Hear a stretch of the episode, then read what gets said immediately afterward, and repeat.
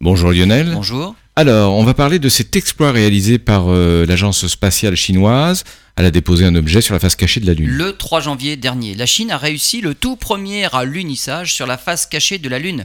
Le petit rover de la mission Chang'e 4 s'est posé dans le cratère Von Karman. De nombreuses missions ont déjà survolé la face cachée de la Lune, notamment avec le premier vol habité Apollo 8 il y a tout juste 50 ans. Mais jusqu'à présent, aucune mission n'avait aluni sur cette face perpétuellement invisible depuis la Terre. Le cratère Von Karman a un diamètre de 186 km.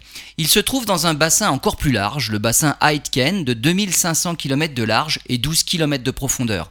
La phase d'exploration de la Lune par la Chine vient d'entrer en fait dans une nouvelle phase. Outre l'étude du sol et même du sous-sol de la Lune, le petit rover étudiera aussi le vent solaire pendant une mission qui est prévue pour durer au moins 3 mois. Mais il emporte avec lui des graines de pommes de terre et d'arabidopsis pour voir si en poussant, elles émettent de l'oxygène par photosynthèse. Il y a aussi une expérience pour étudier le comportement des vers à soie.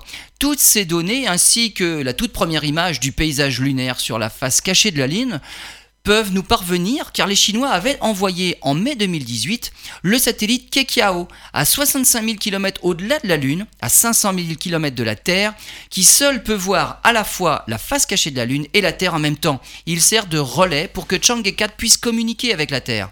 La prochaine mission chinoise, Chang'e 5, aura pour but de ramener sur Terre des échantillons de notre satellite et elle est prévue pour l'année 2019.